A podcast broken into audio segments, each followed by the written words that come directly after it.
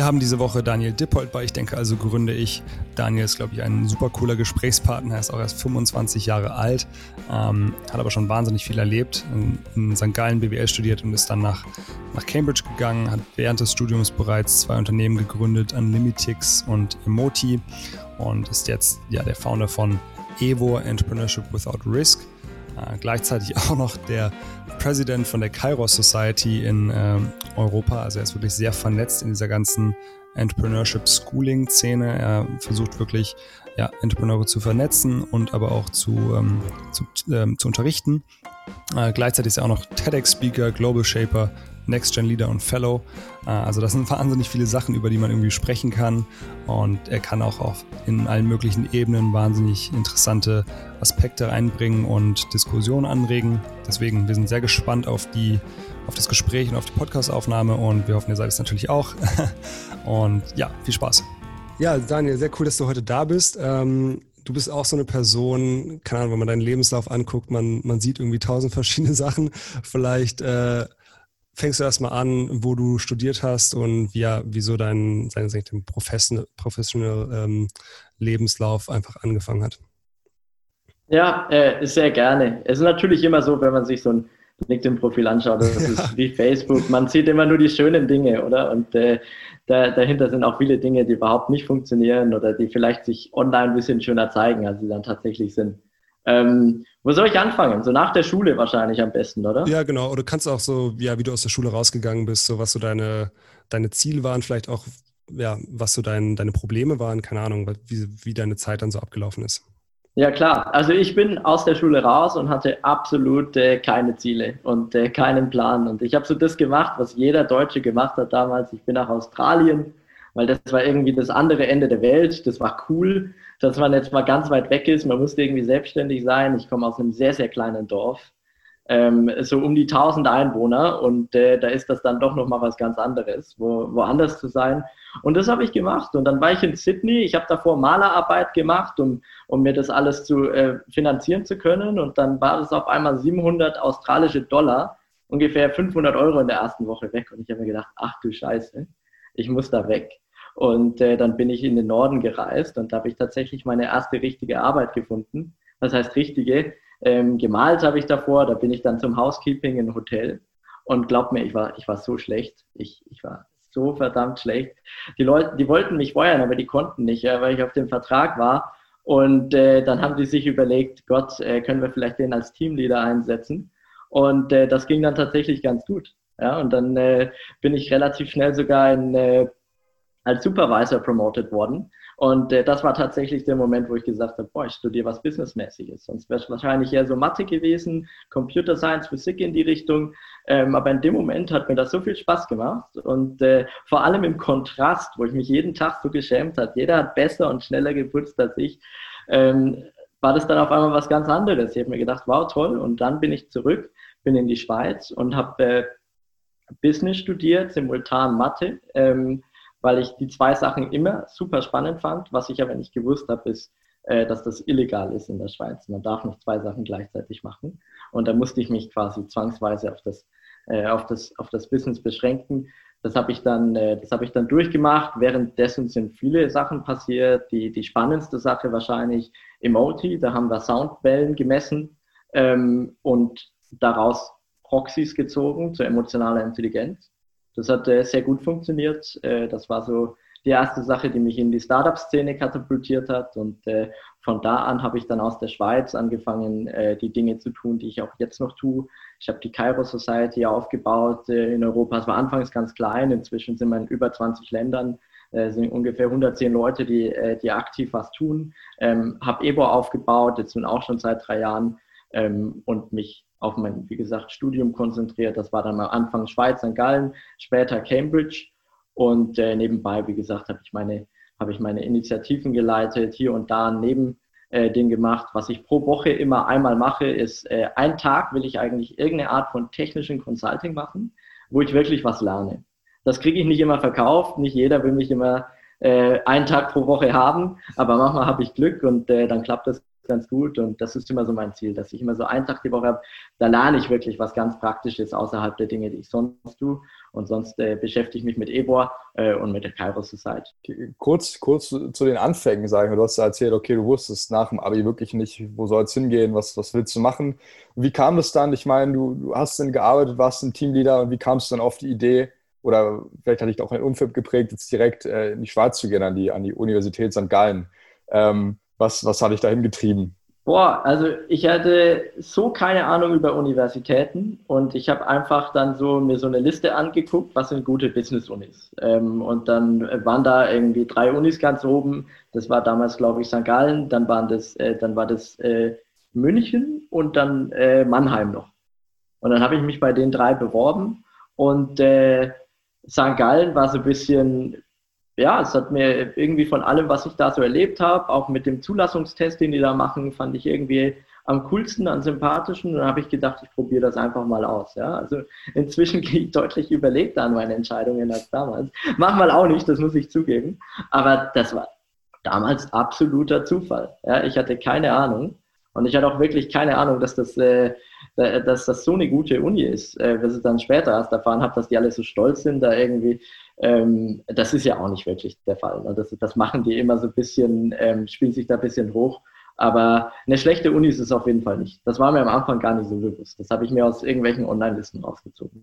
Ist ja heute auch immer noch so teilweise. Ne? Also irgendwie hat man das ja gefühlt ähm, bei ganz vielen, wenn man die fragt, ja, hier, warum bist du da eingegangen, warum hast du das gemacht? Und irgendwie nach dieser ersten Studiumsentscheidung ist dann das alles irgendwie schon durchplanter, aber genau diese eben diese erste Entscheidung jetzt zum Studieren irgendwo hinzugehen, ist meistens halt super ungeplant und äh, eigentlich sehr interessant ist das heutzutage noch so, ja, dass man sich da, dass es da noch keine bessere Screening gibt. Ähm, Daniel, was, was denkst du dann? Ich meine, bei uns ist das Abitur, glaube ich, noch, noch ein bisschen äh, kürzer her. Und bei mir war es auch so, erster Studiengang. Ich hatte jetzt auch keine Ahnung, wo ich hingehen sollte. Und auch zwischendrin meine Uni gewechselt, jetzt äh, am Ende ähm, einfach weil es mir besser gepasst hat. Aber was, was können, was denkst du denn, was können Schulen oder kann die Schule Aus, Ausbildung besser machen, um wirklich zu sehen, jetzt angepasster auf jedes Individuum, wo, wo kann ich hingehen, wo habe ich Freude am Lernen und auch die Dinge erreichen, die ich eigentlich machen möchte. Also ist wahrscheinlich sehr, sehr schwierig, aber ähm, genau, was hältst du davon? Wie siehst du das? Ja, ähm, äh, habe natürlich eine Meinung zu. Ich glaube äh, auch nicht, dass das große Problem ist, dass, dass wir keine guten Mechanismen haben, um die Leute dahin zu führen, wo sie hin sollten.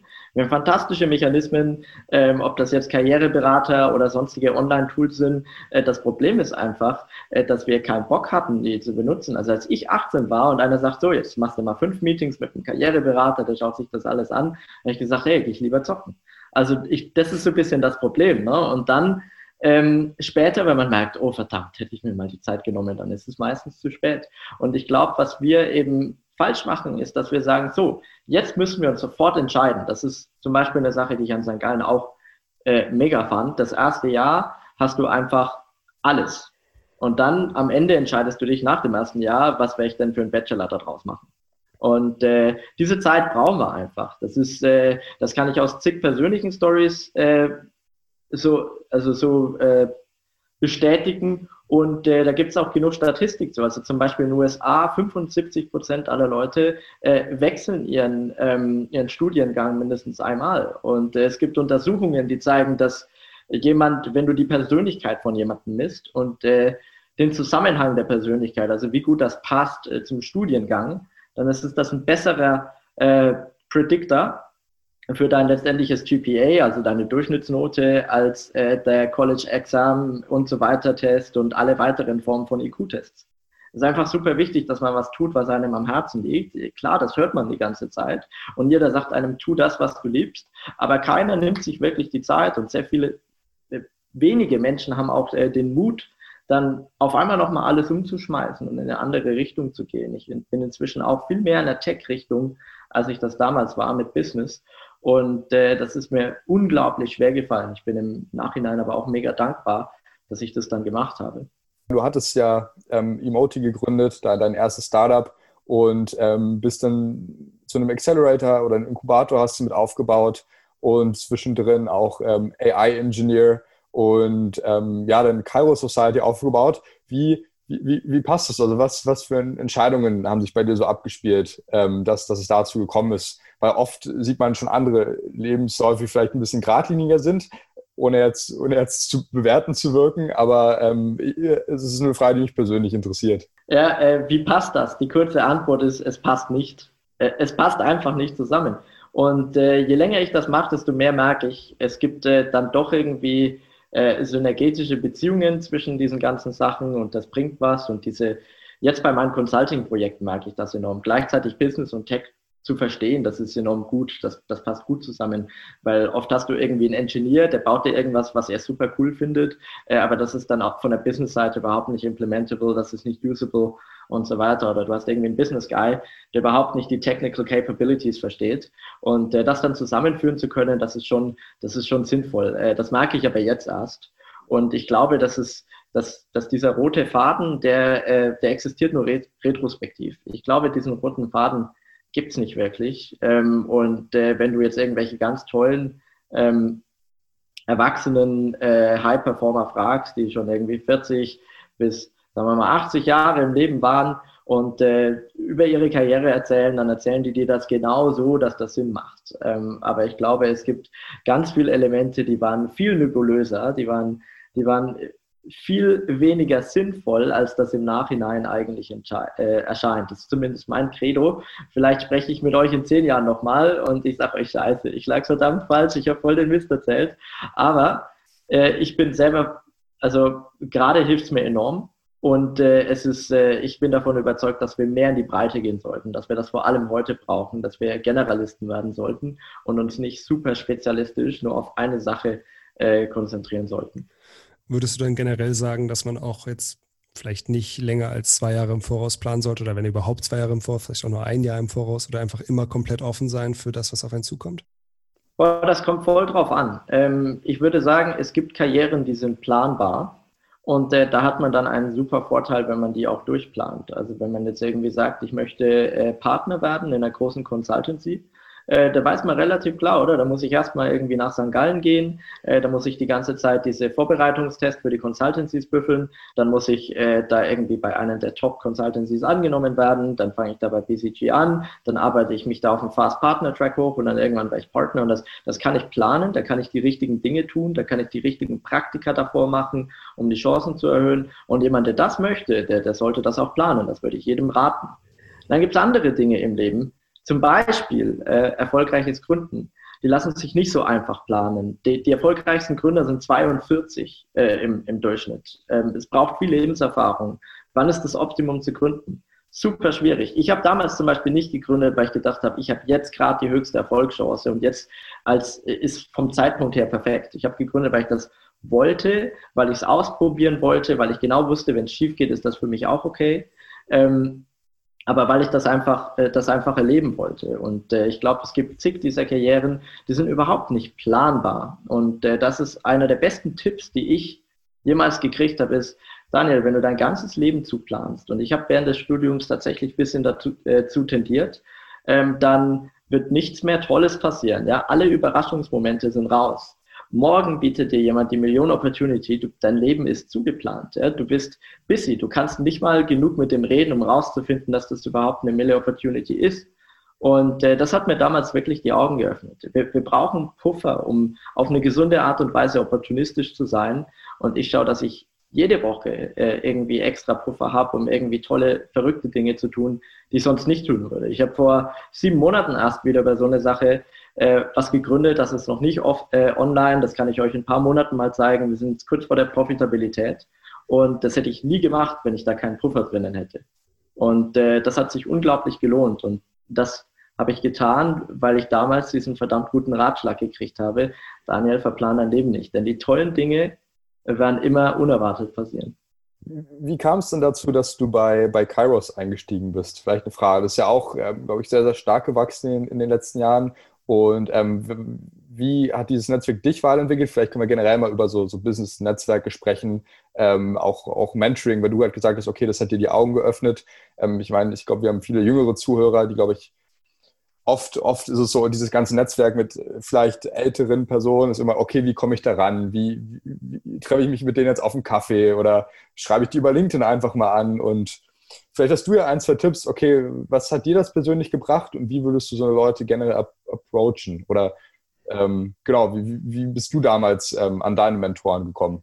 Okay, ähm, das, sind, äh, das sind zwei Fragen ne? und ich würde die zweite mal zuerst beantworten. Ähm, das ist die, zu der ich mich persönlich gleich hingezogen fühle. Ich habe damals, als ich an die Uni gekommen bin, hat jeder von Networking gesprochen. Ich habe nicht mal gewusst, was das ist. Und äh, es ist so wichtig. Und wir haben alle ein bisschen immer so gedacht, okay, das ist, äh, das ist wichtig, jeder weiß das. Ähm, das habe ich dann auch relativ schnell gecheckt. Aber damit mal anzufangen, das habe ich viel zu spät getan. Ähm, das ist auch dann, das ist vor Kairos ein bisschen losgegangen, mit Kairos dann richtig. Und ich glaube eben, dass wir, wir sind der Durchschnitt der fünf Leute, äh, mit denen wir uns am meisten ähm, beschäftigen, beziehungsweise die wir am meisten sehen, mit denen wir am öftesten konversieren. Das hat Jim Ron mal gesagt äh, und da glaube ich dran. Und ein inspirierendes Umfeld und ein smartes Umfeld, das zieht einen so stark mit nach oben. Das habe ich zum ersten Mal durch Kairos richtig äh, richtig erlebt. Und äh, was ich auch gelernt habe, und das wäre mein erster Tipp, äh, dass jeder, egal wie erfolgreich, unglaublich gern mit jungen, engagierten Leuten spricht, die irgendwas bewegen wollen. Äh, wenn du authentisch bist und wenn du sagst, hey, ich habe da coole Ideen, ich habe keine Ahnung, ob es funktioniert, sobald die das Gefühl haben, du hast einen gesunden Drive, spricht jeder mit dir. Und das können irgendwelche Unicorn-Founders sein, das können berühmte Politiker sein. Ich hatte noch nie einen, den ich wirklich treffen wollte, der mir dann gesagt hat, du, nee, ich, ich habe das ganze nächste Jahr keine Zeit mehr, dich zu treffen. Ich hatte schon mal eine Situation, da ging es irgendwie, das war die äh, Corinne Vigreux, die TomTom-Gründerin. Die ist unglaublich busy. Ja? Die, die machen irgendwie äh, so viel gerade bei TomTom. Ähm, die haben sich komplett restrukturiert in Software und so weiter ähm, weg von der Hardware. Und äh, aber selbst dann irgendwann nach einem halben Jahr kommt wieder die E-Mail zurück und so, hey Daniel, yes of course, I'd love to. Und äh, da muss man halt einfach dranbleiben. Aber so ein gesundes, ähm, einen gesunden Mut, äh, Leute einfach zu approachen, mega basic Tipp, ich weiß, aber ich habe das lange Jahre falsch gemacht. Und äh, dann, wie gesagt, wie hat mir Kairos geholfen? Ähm, A, habe ich schon erwähnt, äh, indem ich eben mit inspirierenden Leuten einfach ständig in Kontakt bin. Wir haben wöchentliche Learning Sessions etc., ähm, die mich jede Woche irgendwie aufs Neue inspirieren. Äh, das ist super wichtig. B, indem ich meinen Horizont erweitert habe. Ich war am Anfang äh, so, hey, einmal äh, gründen und irgendwie schnell verkaufen und so. Ich hätte nie dran gedacht, ein Unicorn Venture irgendwie erstmal in, ins Visier zu nehmen. Das sicher zu machen, das kann eh niemand auf dieser Welt, aber zumindest danach zu streben. Nie im Leben. Und dann triffst du irgendwie die ersten Leute, die haben das gemacht, mit 26. Und dann denkst du dir so, boah, ja, äh, vielleicht kann ich doch noch ein bisschen höher zielen. Und das, äh, das, das, hat mir wirklich die Augen geöffnet. Und äh, das Dritte, was ich, was ich mega wichtig fand, ist einfach auch zu wissen, was sonst noch so abgeht. Ähm, du bist irgendwann so in deiner Bubble, ich bin relativ schnell in irgendwelchen Tech-Bubbles unterwegs und dann einfach Leute aus komplett anderen Umfeldern zu haben, die dir erklären, wie Dinge gehen ähm, ist unglaublich hilfreich. Ein gutes Beispiel wahrscheinlich ist Evor. Ich habe äh, das angefangen, wie gesagt, als ein Accelerator. Inzwischen hat das eine eigene Education-Plattform, die wir auch lizenzieren. Und äh, diese Plattform habe ich gebaut mit einem Kairos Fellow, äh, der mir Web Development beigebracht hat. Das war so random. Der, ich habe mich einfach mit ihm getroffen und äh, der hatte Lust, äh, mir irgendwas Cooles, was Cooles mit mir zu machen, wir gesagt, hey, mach mal Web Development. Und dank dem haben wir jetzt auf einmal eine Online-Plattform, die wahrscheinlich ähm, viel mehr für Evo bringen wird, als alles, was wir davor gemacht haben. Und das war so ein klassischer Serendipity-Moment. Und diese Serendipity-Momente, die amplifizieren sich, indem man mit Leuten networkt, die was ganz anderes machen, als man selber tut. Und personell ist das super einfach. Man kann sich auch dazu zwingen, Dinge zu lesen, die man sonst nicht so liest aber aus der Konversation kommt das viel natürlicher. Und das finde ich, das finde ich schön und das finde ich gut. Ähm, und jetzt vielleicht noch als viertens, ähm, ich finde, dass man es aber natürlich auch nicht übertreiben sollte. Ich äh, kenne viele Leute, die äh, machen das dann nur noch und äh, networken sich von Party zu Party. Ich finde, am Ende muss man sich auch noch Zeit reservieren, zu exekuten, on the ground irgendwas zu tun. Äh, ich kann Leute überhaupt nicht leiten, die nur noch über Delegation führen. Ähm, ich finde, man muss selber immer ein bisschen ähm, Zeit reservieren, um zu sagen, bei mir ist zum Beispiel mindestens ähm, 60 Prozent der Woche, wo ich sage, da will ich einfach irgendwas Sinnvolles tun, ja, da will ich irgendwie exekuten in irgendeiner Art und Weise. Und äh, das ist für jeden unterschiedlich. Ich würde nur davor warnen, zu sagen, irgendwann äh, das 100% zu machen. Die Verführung ist groß, die war bei mir auch schon mal da. Dann ist man schnell am Punkt, da hat man kein Skill mehr, kein gar nichts mehr und driftet irgendwie so ein bisschen ab. Ähm, also Networking per se äh, ist fantastisch, aber ich würde es nicht übertreiben. Wie kann man denn da vielleicht auch so ein bisschen die, ähm, da gibt es ja auch viele Vorurteile, dass der eine sagt, oh ja, da habe ich keine Lust drauf, auf, du hast vorhin angesprochen, so der eine Techie äh, kann vielleicht die Businessperson nicht leiden und der, die Businessperson kann den Techie nicht leiden, ähm, weil die halt schon sehr unterschiedlich auch sind von der Person her. Ähm, ja, ein Networking zu bauen, was das überschneidet, ist, glaube ich, sehr wichtig. Aber wie kann man auch von Grund auf ähm, ja, diese Stereotypes vielleicht so ein bisschen durchbrechen? Also klar, man kann die irgendwie an den Computer setzen oder sowas machen, aber wo fängt man da an? Ja, äh, sehr, sehr gute Frage. Das ist eine Sache, die uns sehr lange bei Kairos beschäftigt hat, weil, äh, wie ihr euch vorstellen könnt, wir haben enorm viele Techies und äh, auch wie gesagt viele Business Guys. Es gibt ja nicht nur Techies Business, ähm, aber jetzt mal um in Extremen zu denken, um das zu veranschaulichen. Ähm, und äh, das ist am Anfang manchmal ein bisschen awkward. Ne? Dann weiß man nicht, über was man reden soll und so weiter. Und was wir einfach gemerkt haben, ähm, das meiste ist am Ende die Kultur. Und inzwischen haben wir bei Kairos eine Kultur, da weißt du, egal mit wem du sprichst, äh, das ist unglaublich herzlich und offen. Wir haben ja Friendship als unseren höchsten Wert. Bei unserem Summit steht Friendship ganz oben. Und was das bei uns macht, ist, dass wir sagen, wir machen keine typische Konferenz, wo du Business äh, Karten austauschen willst. Wir machen eine Konferenz, wo Leute gemeinsam auf eine Schnitzeljagd gehen. Ähm, vor zwei Jahren in Spanien haben wir so eine äh, Kairos-App gebaut. Da konntest du über diese App eine Schnitzeljagd machen ähm, durch ganz Barcelona und dann sich Gruppen gebildet. Äh, einer war vielleicht der, irgendwie ein Techie, der seit 15 Jahren Machine Learning macht. Ein anderer war einer, der gerade ein Genetik-Venture gegründet hat. Und dann waren noch ein paar, wir nennen das immer die Kairos Senior Community, der dann immer zum Summit kommt Fellows inspiriert, äh, ein, ein, Double Unicorn Founder dabei aus äh, Teneriffa, der ursprünglich Schweden. Und die haben sich zu dritt so gut verstanden, sind Freunde geworden durch diese Schnitzeljagd. Wir wollen, eine, wir wollen eine Kultur, eine Atmosphäre schaffen, wo Leute genau sowas machen. Wir haben letzten äh, Summits haben wir eine einzige Keynote gehabt. Das war's. Und sonst wollen wir, dass die Leute miteinander reden und äh, Storytelling-Sessions machen und irgendwas Persönliches über sich erzählen, sich kennenlernen. Und genauso ist das bei uns auch in der Community, im Slack. Ähm, die Leute werden random miteinander verbunden, aber es scheint immer dieses Herzliche durch, zu sagen, hey, wir wollen uns als Personen kennenlernen. Und als Personen sind wir am Ende alle gleich.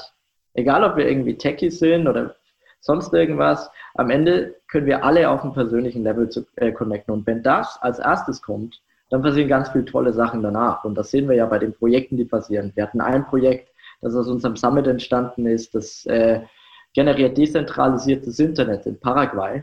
Ähm, und das ist aus einer Freundschaft entstanden, weil wenn die Leute mal Freunde sind, dann setzen sie sich gerne zusammen und arbeiten an was. Und äh, die Frage eben ist immer, was kommt zuerst? Ich kenne das aus vielen Networking-Initiativen, wenn dann erst die Vorstellung kommt, schon auf brutaler Business-Ebene, dann wird es meistens eh nichts. Ja? Dann haben die Leute irgendwie so eine Erwartungshaltung, vielleicht sogar ein Komplex. Gründer von XY wurde 2017 mit einem neunstelligen Betrag verkauft, etc. Da tue ich mir super schwer, mit so einer Person noch zu connecten. Da denke ich mir nur noch, boah, krass, richtig heftig. Ich will dem vielleicht ein paar Business-Fragen stellen, aber wer ist das als Person? Da muss man von Anfang an eine ganz andere Atmosphäre schaffen.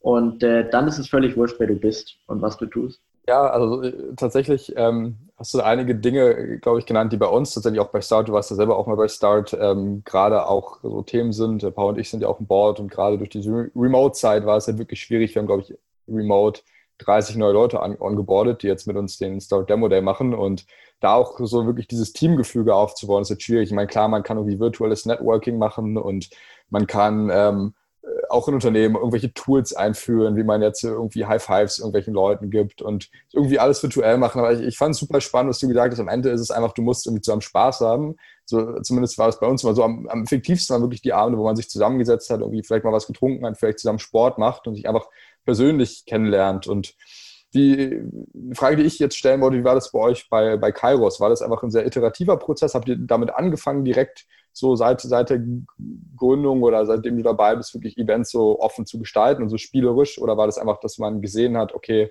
das funktioniert einfach am besten und daraus entstehen einfach die besten ähm, Kooperationsmöglichkeiten und Freundschaften am Ende? Ja, das war definitiv iterativ. Also der erste Summit war schon darauf gepolt, da hatten wir das dann auch gecheckt. Aber ähm, ich bin da, also als ich kam und gesagt habe, so, wir skalieren jetzt hoch, wir von, am Anfang waren es vier Leute, ne, am Ende 110, ich habe das viel zu schnell gemacht. Ich bin so eher der Typ so, hey, straightforward, das sind die Prozesse, die Prozesse führen wir durch und dann funktioniert alles. Und ich habe ziemlich wenig auf, das, auf, die, auf die ganzen ähm, emotionalen Themen am Anfang gegeben. Ich habe gedacht, das, also, das funktioniert natürlich nicht. Äh, jeder muss, glaube ich, seine Management-Erfahrung ein bisschen machen. Ähm, und das war maximal iterativ äh, bei uns, wahrscheinlich sogar noch ein bisschen langsamer wegen mir, weil ich eher so der Prozessmensch war. Natürlich brauchen wir Prozesse, aber am Ende müssen wir eine Kultur schaffen. Da habe ich ein bisschen gebraucht, das, äh, das zu realisieren. Ich hatte das unglaubliche Glück, dass ich damals äh, im Leadership-Team ein paar Leute hatte, die mich, also die mir das wirklich auf toughste Art und Weise äh, beigebracht haben. Die haben mir dann in die Augen geschaut und gesagt, Daniel, this hurt me weil manchmal habe ich gar nicht drüber nachgedacht, wie ich Sachen gesagt habe. Und äh, wir hatten eine so tolle Beziehung miteinander. Die haben immer gesagt, äh, also die, wenn ich mit denen gesprochen habe, habe ich immer gewusst, die meinen es wirklich gut mit mir. Und wenn die hart mit mir sind und wenn die sagen, hey Daniel, das war shit, dann, dann meinen die das vom Herzen. Und das hat mir geholfen, mich damals wirklich verändern zu können. Und das hätte ich nicht gekonnt, äh, wenn ich andere Leute gehabt hätte, ähm, die, äh, die gegengefeuert hätten und gesagt hätten, das ist scheiße, das ist scheiße, das ist scheiße. Und ich weiß, das kommt aus denen ihren Ego. Ähm, dann steigert man sich da gegenseitig so hoch und am Ende funktioniert gar nichts. Und äh, ich hatte da unglaubliches Glück, mit den richtigen Leuten äh, zu arbeiten. Und dann aus dem Zusammenspiel Prozesse und Kultur, und ich muss ganz ehrlich sagen, Kultur kam weniger von mir, von mir kamen mehr die Prozesse, haben wir das dann geschafft, dieses Overall Framework zu bauen, in dem wir sehr schnell wachsen, ähm, eine sehr starke, ich würde sogar sagen, von allen Communities, die ich so kenne, das stärkste Community-Feeling haben. Ähm, das ist, ähm, äh, das ist dadurch entstanden. Und äh, das, das, wie du sagst, das ist natürlich iterativ. Und vor allem, als dann Dinge remote wurden, mussten wir enorm viel rumexperimentieren. Das, was uns total geholfen hat, wie du sagst, ist erstens physisch immer wieder sehen. Der Summit wäre damals fast schief gegangen. Ja. Es gab zu viele Dinge, die hätten falsch laufen können. Ähm, aber wir haben uns dann einen Monat gesehen in Barcelona und das hat so einen riesen Unterschied gemacht. Und nur dadurch gab es den Summit. Nur dadurch, dass wir uns physisch sehen konnten und miteinander connecten konnten. Und äh, virtuell machen wir das immer so, dass wir einen Family Call haben, wo wir nur über persönliche Sachen labern dürfen. Weil das Gefährliche bei jedem Virtual Team, das kennt ihr sicher auch, hast es ja gerade erwähnt, das Gefährliche ist immer, dass du sagst, hey, ich habe äh, einen Call, den muss ich jetzt schedulen, dann wird der Call gescheduled äh, für Thema X und dann sprichst du über Thema X und dann der Call vorbei. Dieses Sprechen über Gott und die Welt, vor allem wenn die richtige Kultur am Anfang gar nicht da ist, das passiert gar nicht. Man trifft sich nicht irgendwie mal bei der Kaffeemaschine im Office oder man sitzt nicht gerade neben Kollegen und der lacht und du lachst und dann redet man gerade mal über was Persönliches. Der Austausch findet in einem virtuellen Team generell erstmal nicht so statt, weil man nur einen Call schedult, wenn man ihn braucht. Das heißt, in einem virtuellen Team muss man eigentlich immer diesen Rahmen des persönlichen Austausches schaffen. Irgendwann kommt es dann natürlich, aber man muss damit enorm viel Aktivierungsenergie rein. Und das ist so eine Sache, die habe ich letztes Jahr erst wirklich gelernt, so wie wirklich über Slack und über Zoom ähm, sowas in einem virtuellen Team entstehen kann, weil sonst hast du am Ende eine wirklich schlechte Kultur, wo sich keiner wirklich wohlfühlt und nur die Dinge passieren, die passieren sollten, aber keiner langfristig Lust hat, an der Sache weiterzumachen. Ich habe manchmal das Gefühl, also ich weiß nicht, wie du das siehst, aber ähm, dass gerade auch in so Startups, wo man ja auch sehr viel Tools austauscht, Ethiken austauscht und auch eben Kultur irgendwie austauscht untereinander, äh, dass es manchmal so ein bisschen, ja, es fühlt sich so geforced an irgendwie, also dass man halt, wie du schon gesagt man macht einen Family Call, so, also dass man das alles immer benennt und ich bin eigentlich nicht so der Fan davon, dass man allem einen Titel gibt. Also zum Beispiel, wenn wir Fußball spielen gehen, dann nennen wir das jetzt nicht äh, Team Bonding als Fußball, bla bla bla, sondern es ist halt eher, okay, wir machen das jetzt halt zum, weil wir uns zum Fußballspielen treffen wollen. Glaubst du, dass es dass man da auch aufpassen muss, inwiefern man, inwiefern man Sachen sich selbst überlässt und wie man halt dann delegiert oder wie man Sachen benennt? Ähm, Sachen benennen auf jeden Fall. Ähm, wenn du das schaffst, das ohne irgendwie eine Benennung hinzukriegen, ähm, super. Ähm, was bei uns einfach super schwierig war, irgendwann dann ähm, bei den größeren Teams 15 Leute auf einen Call zu bringen. Äh, ohne denen zu sagen, so, hey, ihr müsst doch wirklich da sein. Und wenn sie wirklich da sein müssen, dann brauchst du meistens einen Namen. Also ich würde eher sagen, das ist ein mitkommendes Übel, ähm, aber wenn du das ohne schaffst, total gut. Ja, das ist, ähm, das ist eindeutig die bessere Variante, weil sobald du Sachen einen Titel gibst, ähm, verdinglichst du die Dinge. Ne, das ist irgendwie so, das hat Adorno auch damals gesagt, für den gibt es das Schöne nur im Ephemeren, nur im Moment. Du kannst eine Landschaft genießen, nur wenn du sie im Moment siehst. Ähm, sobald du ein Bild davon machst und sie einrahmst, dass du die Landschaft verdinglicht. Und das ist nach Adorno nicht mehr schön. Und genauso sehe ich das auch. Und genauso habe ich auch das Gefühl, tickt unsere Businesswelt auch gerade ein bisschen. Alles kriegt einen Namen und alles wird kategorisiert und in Schubladen gepackt und verdinglicht.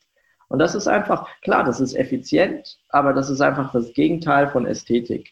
Und manchmal im Leben geht es auch um Ästhetik, geht es auch um Spaß und, äh, von, und vor allem bei einem Team-Event, oder? Und äh, dann die Dinge irgendwie zu verdinglichen, das ist, ähm, da bin ich voll bei dir. Im besten Fall ohne Namen und einfach im Moment und im Moment miteinander sein. Es gibt ja jetzt auch, sorry Max, ich glaube, du wolltest. ähm, es gibt ja jetzt auch schon Teams, die komplett remote arbeiten. Ähm, auch schon, weiß nicht, seit längerem, aber könnte es sein, dass dann in Zukunft auch so, ja, wie einen Scrum Master für Remote Teams gibt, also einen Remote Team Manager, der sich wirklich nur, nur um solche Sachen kümmert, dass das halt echt funktioniert? Weil an sich wird das ja wahrscheinlich jetzt gerade nach der äh, aktuellen Situation eher zunehmen. Ja, das kann ich mir durchaus vorstellen. Also ich glaube, dass das unglaublich wichtig ist, dass es auch noch nicht viele verstanden haben, wie wichtig das eigentlich ist. Und ob das intern aus der Unternehmung raus äh, wächst oder ob es dann externe Consultants gibt, die sowas besonders gut können, das weiß ich nicht. Aber ich kann mir auf jeden Fall vorstellen, dass sowas passieren wird. Ähm, weil Kultur ist so eine Sache, je höher du meistens auch in den Hierarchieebenen mit den Leuten sprichst, desto mehr finden die das auf einmal wichtig. Weil das meistens ist so, die Leute, die werden immer erst nach einer gewissen Zeit promoted und das heißt, die haben auch ein bisschen mehr Erfahrung. Und das heißt, sie haben einfach schon ein bisschen anderen Blickwinkel. Und äh, was ich gemerkt habe, und ich habe noch nicht die Erfahrung, um selber für mich zu schließen, ob das wirklich so ist, aber wenn ich mit sehr erfahrenen Business-Leadern spreche, dann erzählen die mir immer, wie wichtig Kultur ist und wie das alles amplifiziert. Und äh, das ist ein nicht tangibler Leverage, der das ganze Business so viel effizienter und besser und toller machen kann. Und äh, den verliert man erstmal, ähm, wenn man komplett auf Remote switcht und nichts ändern würde. Und äh, den wiederherzustellen, das ist unglaublich viel wert. Also glaube ich auch, dass Budget da sein wird, äh, solche Dinge zu schaffen und dass das die Leute realisieren werden. Also kann ich mir gut vorstellen, ja. Ich würde äh, generell jetzt mal ein bisschen abschweifen und eine Frage zu, zu Evor stellen. Das ist, glaube ich, das, ich würde mal äh, schätzen, das Projekt, wo du aktuell am meisten Zeit auch rein äh, investierst.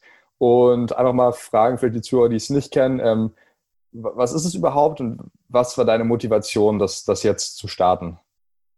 Ja, also, ähm, Ebor erklärt man am besten in drei Säulen, aber erstmal, ähm, wie sind wir da drauf gekommen? Also damals, nach Remoti, äh, habe ich mich mit einem Kollegen zusammengesetzt, auch super jung, hat auch gegründet und wir haben uns ein bisschen beim Bierchen unterhalten, ähm, warum macht das eigentlich, ist, machen das so wenige Leute? Es gibt so viele smarte Guys, ähm, die viel schlauer sind als wir beide zusammen, die super gut gründen könnten und äh, das aber einfach nicht tun. Und äh, wir haben das Problem nicht irgendwie darin gesehen, dass es in Europa nicht genug Kapital gibt und so weiter. Wir haben das ein bisschen im Mindset erklärt. Und äh, was wir noch nicht so wirklich gefunden haben, ist, irgendwie so der europäische Weg, äh, das europäische Mindset zum Gründen. Inzwischen, also es ist echt krass, was sich äh, in den letzten Jahren getan hat, gibt es das äh, schon deutlich häufiger. Ähm, was wir gesagt haben, du gründest, ähm, aber vom Mindset her sind alle deine Risiken mitigiert. Das war unser, deswegen auch EBOR, ähm, Entrepreneurship Without Risk, EWOR. Und das war unser erster Gedanke. Inzwischen machen wir viel mehr.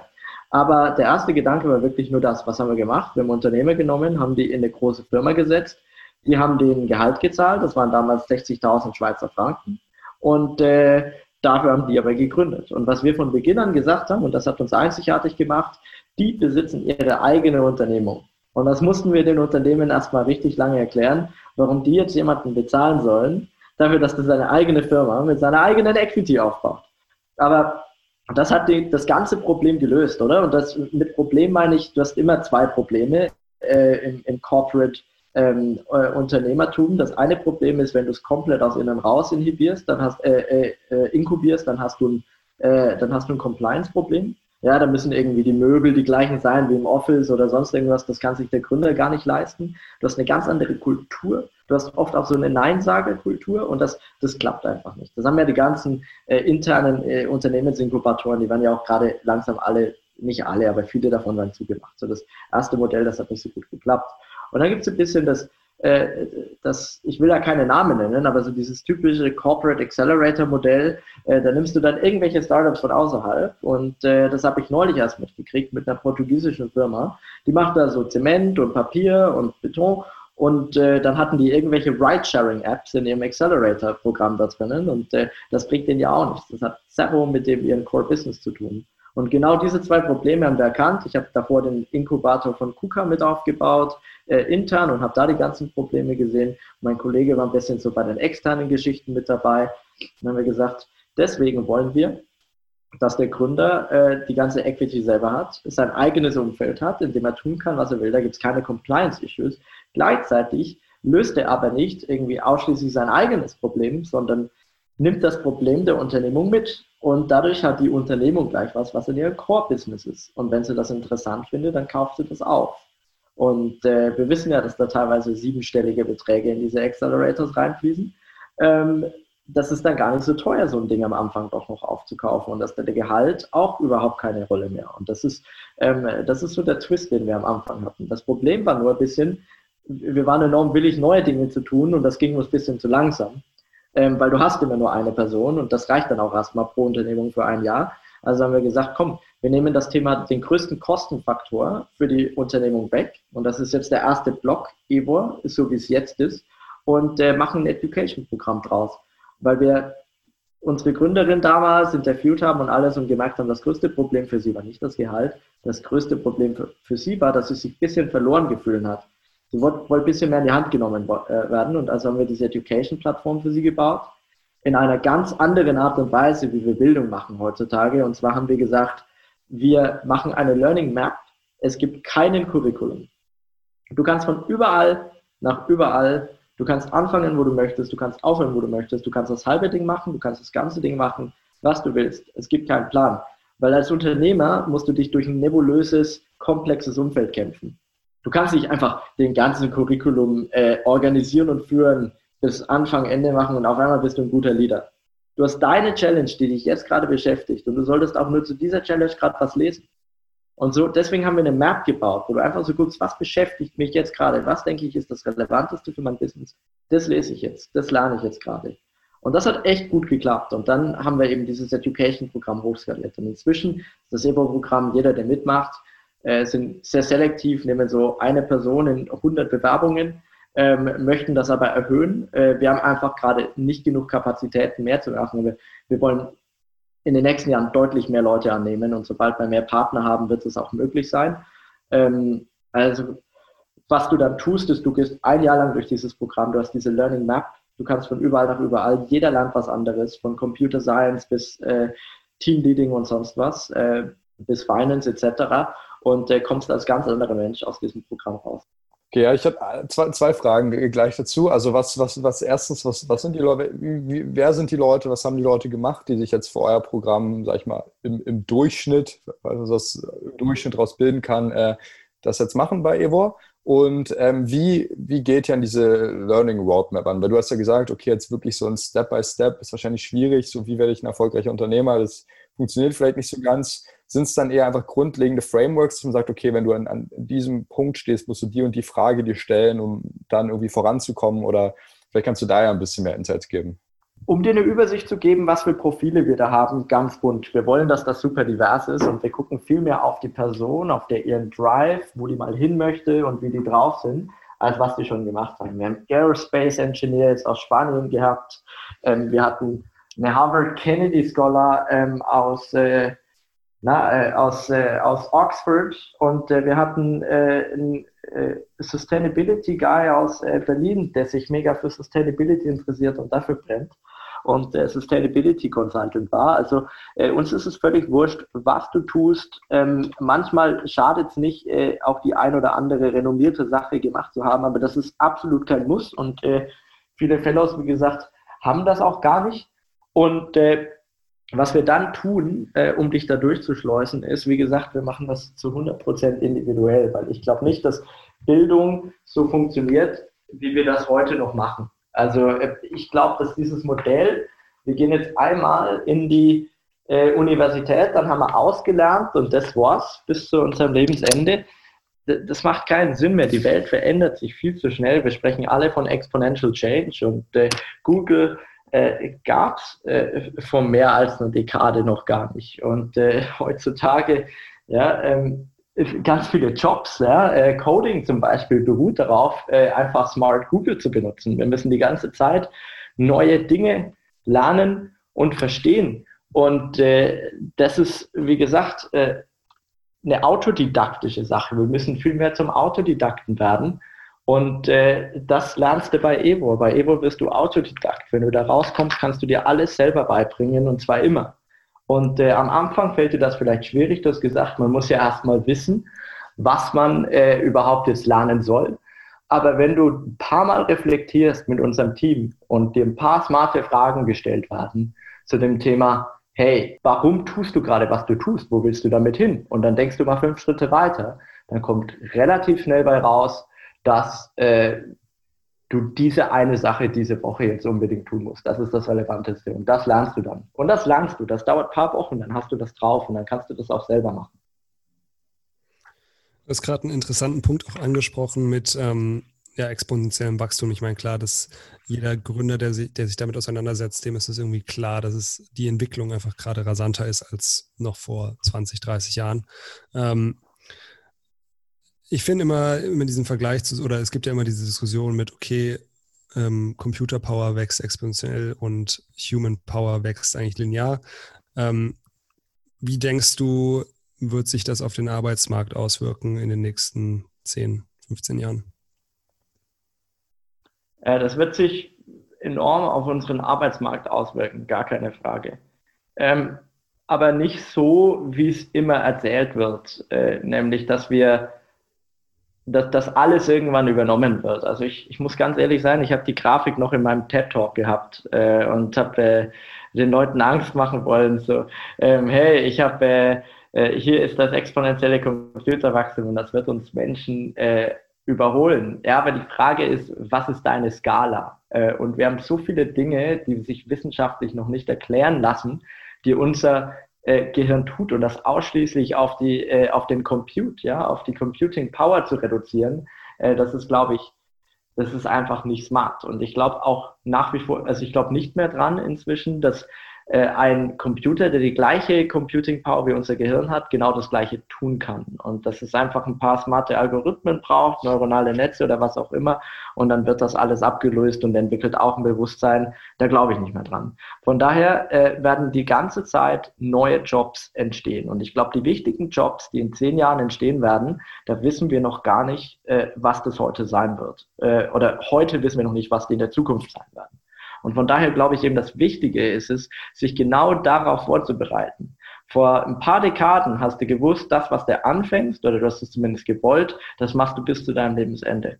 Heutzutage musst du es genau umgekehrt machen. Da musst du wissen, das, was du anfangen wirst, wird in den nächsten zehn Jahren vielleicht schon 100% irrelevant sein. Und das ist doch kein Problem. Das ist, ich finde es, die Leute machen, haben immer Angst davor. Ich finde es so schön. Wir haben die ganze Zeit eine Chance, neue Dinge zu lernen. Wir haben die ganze Zeit eine Chance, uns mit ganz neuen Dingen zu befassen, unser Gehirn anzuregen. Und äh, ich glaube, wer diese Attitude hat, wer sagt, hey, das, was ich in Zukunft machen werde, ich habe keinen Plan, was das gerade ist. Und äh, ich werde jetzt aber mein Le Leben so aufstellen, dass ich die ganze Zeit was Neues lerne. Das ist zu, bei mir zum Beispiel dieser eine Tag Consulting. Da will ich mich mit irgendwelchen Technologien befassen, die ich so noch nicht kenne. Ich habe jetzt ein Projekt gemacht, äh, da ging es darum, einen Fonds zu tokenisieren. Und äh, dann fängst du erstmal an, dich in die ganze Blockchain-Szene einzulesen und denkst, boah, was für eine krasse Technologie. Irgendwann checkst du, okay, das ist nur eine langweilige Datenbank, aber so die eine oder andere Sache kann die dann trotzdem. Äh, und das ist, äh, ich glaube, das werden wir alle in der Zukunft machen und äh, das wird enorm relevant sein.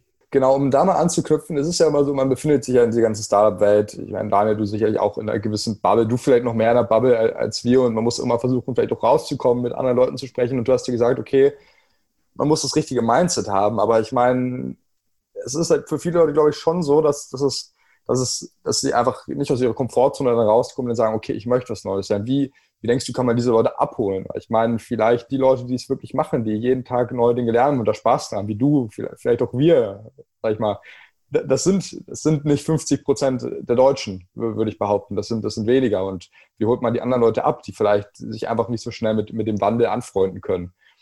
Weil das wird in Zukunft, glaube ich, immer relevanter werden. Vielleicht ist es in zehn Jahren überhaupt kein Thema mehr, weil man einfach so aufwächst und das so geprimed wird, dass es einfach so ist. Das ist einfach ein gesellschaftlicher Wandel auch irgendwo. Aber ähm, genau, was, was sind deine Gedanken zu der Thematik?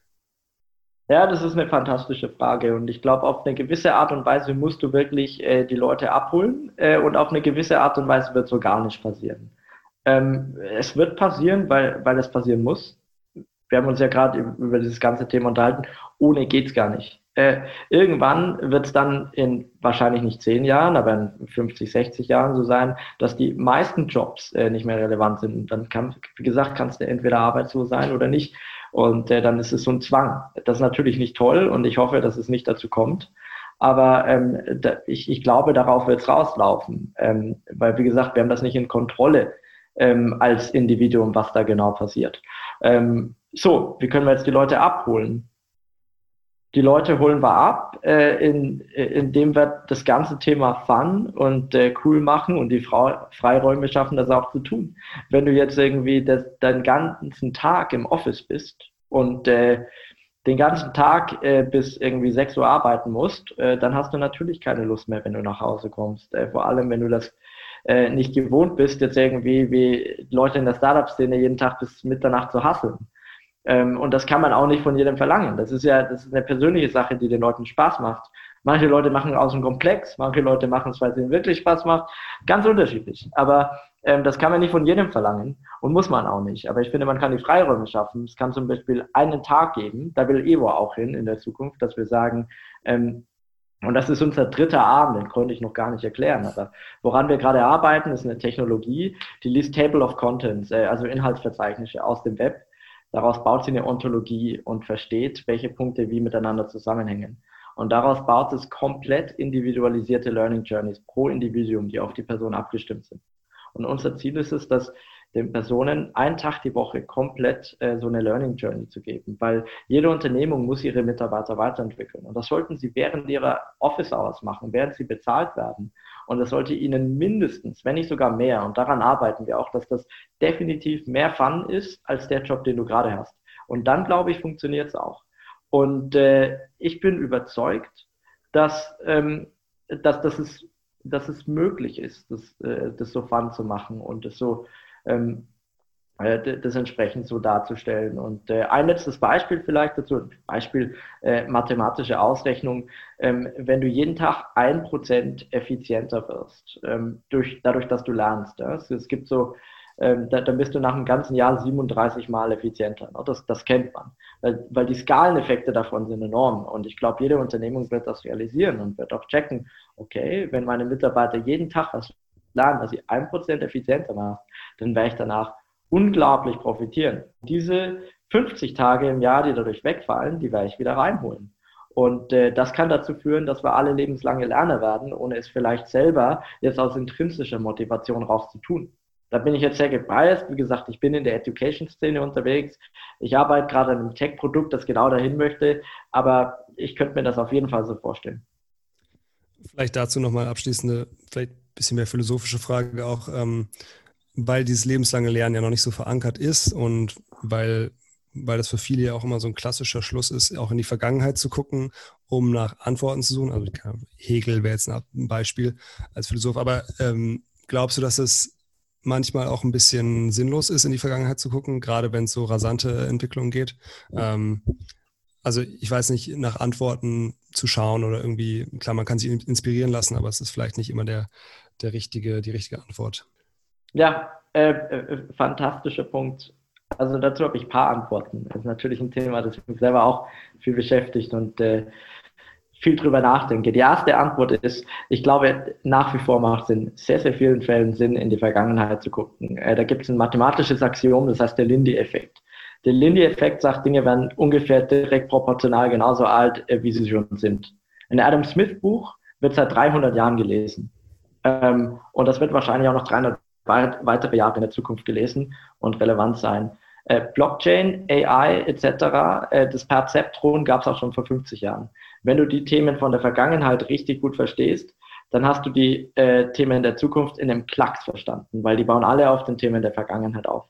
Also das ist die schnelle Antwort. Ich glaube, Vergangenheit ist nach wie vor super wichtig. Jetzt kommt aber genau deine Frage und äh, ich wollte auch nicht sagen, dass deine Frage ähm, in die falsche Richtung zielt, weil genau, es gibt total viele Themen gerade, da macht es keinen Sinn, äh, den, den Lindy-Effekt als Proxy zu verwenden. Das ist ja, wie gesagt, nur ein statistischer Proxy, spricht über Wahrscheinlichkeitsdichte, aber nicht über, ähm, äh, wie die Dinge tatsächlich eintreten werden. Das ist äh, kausal, kann man das nie machen.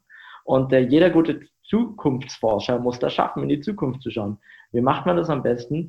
Meiner Meinung nach, indem man in die Präse schaut. Äh, da gibt es diesen Satz, ähm, die Zukunft ist schon da, sie ist nur asynchron verteilt. Und da glaube ich dran. Wer wissen will, dass der Personal Computer kommt, äh, der hätte vor ein paar Dekaden nur in Silicon Valley schauen müssen und den verrückten Dudes zuschauen müssen. Und auch gerade werden die Themen, die in 50 Jahren wirklich dominieren werden, die werden heute schon gebaut. Wir müssen nur heute rausfinden, wo die gebaut werden und wie die gebaut werden. Und das wird uns die beste Zukunftsdiagnostik äh, geben. Und äh, bei Kairos zum Beispiel probieren wir genau dieses Fenster in die Zukunft herzustellen und genau diese Technologien darzustellen und die Leute an einen Platz zu bringen, die diese Technologien bauen, um ein bisschen in die Zukunft schauen zu können und aber auch wirklich zu diskutieren, wie werden sich denn genau diese Themen in die Zukunft auswirken und dann auch die ethischen Komponenten mit reinzubringen und uns zu fragen, wollen wir das überhaupt? Was sind denn deiner Meinung nach, um da nochmal anzuknüpfen, die, die Sektoren aktuell in der Wirtschaft, die unseren Planeten in den nächsten, war schwierig jetzt einen guten Timeframe zu finden, in den nächsten 15 bis 20 Jahren, sage ich mal, am meisten ähm, revolutionieren werden? Ich meine, Machine Learning ist wahrscheinlich eine Thematik, die immer weiter wachsen wird. Und ähm, vielleicht Drohnentechnologie, aber was, was, was siehst du da? Wo siehst du gerade die spannendsten Entwicklungen und, und wo ähm, ja, würdest du, würdest du investieren vielleicht in welche Technologie?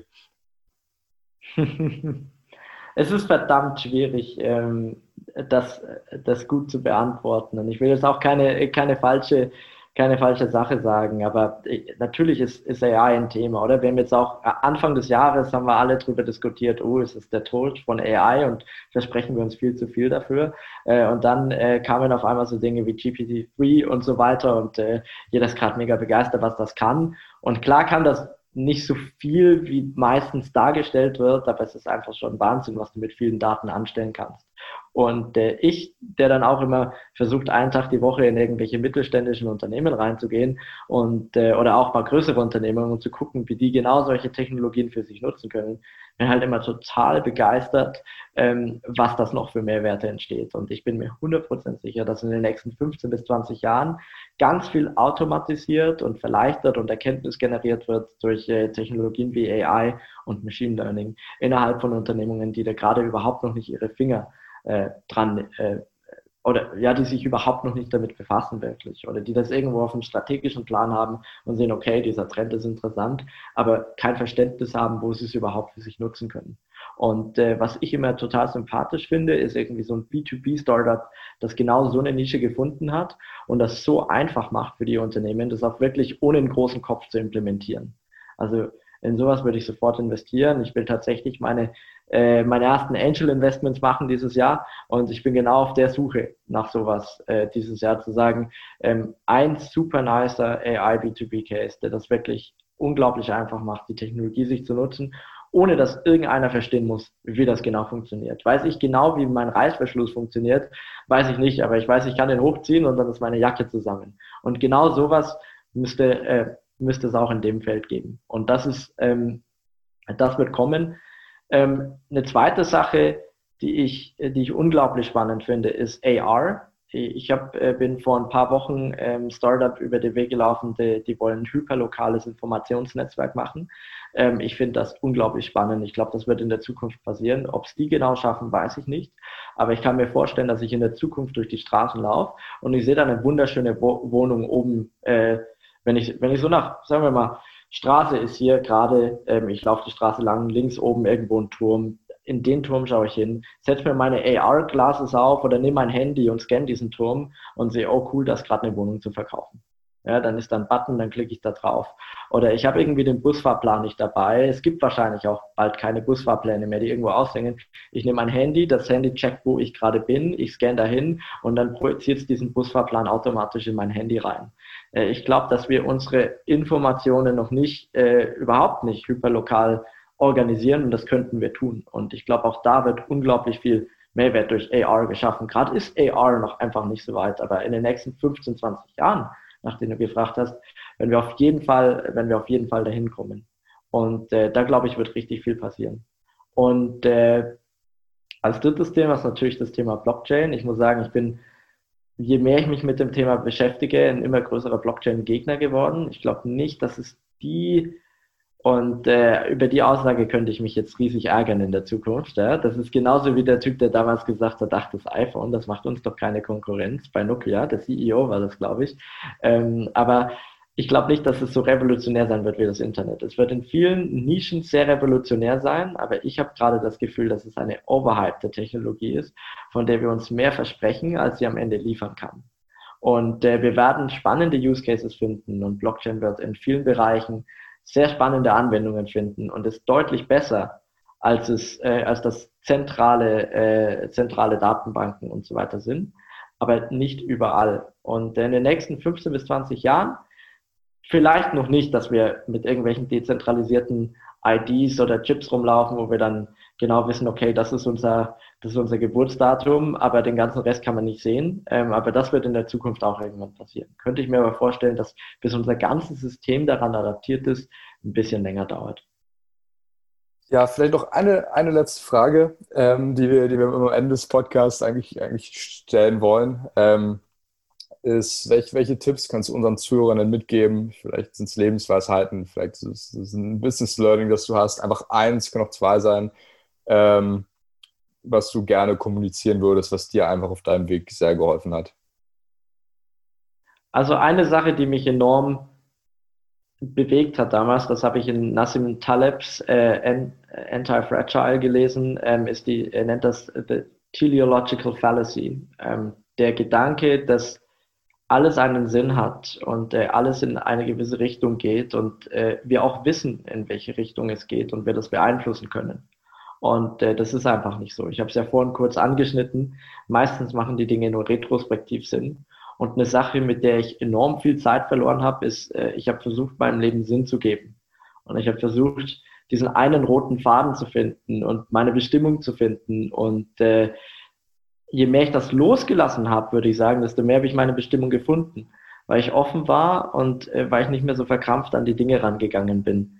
Und ich weiß nicht, ob das für irgendeinen der Zuschauer hilfreich ist. Ähm, ich kann mir vorstellen, dass es definitiv für die, die sich sehr viel Gedanken über ihr Leben machen und über ihren Zehn-Jahresplan sehr sinnvoll sein kann, weil auch mit Top-Leuten, mit denen ich inzwischen sprechen kon äh, konnte, ob das Unicorn-Founder oder sonstige CEOs waren, die haben alle keinen Plan. Und das war für mich eine der allergrößten äh, Learnings, die ich in den letzten Jahren hatte. Die haben überhaupt keinen Plan, wo es bei denen in den nächsten zehn Jahren hingeht. Und die meisten planen sich das auch nicht. Und äh, das hat mir damals so viel Druck genommen. Und ich fand das, äh, ich fand das eine tolle Erkenntnis. Ähm, die Leute, die das jetzt schon so locker machen, ähm, die werden sich wahrscheinlich denken, ja, klasse. Ähm, aber mir hat das, mir hat dieses Learning unglaublich viel gebracht. Wir sind sehr gespannt. Daniel, ähm, das war ein toller Vortrag und auch danke für die, für die inspirierenden Antworten. Ich glaube, wir konnten alle ziemlich viel lernen. Ja, wir sind gespannt, was mit Ebor passiert und natürlich auch, was mit Kairos passiert. Ich glaube, jeder kann da mal online auch äh, ein bisschen nachschauen. Wir werden das auf jeden Fall in den, in den Show Notes verlinken, alles. Und ähm, ja, wir sind gespannt, was passiert. Danke für die Teilnahme. Ja, vielen Dank für die super Fragen. Ciao.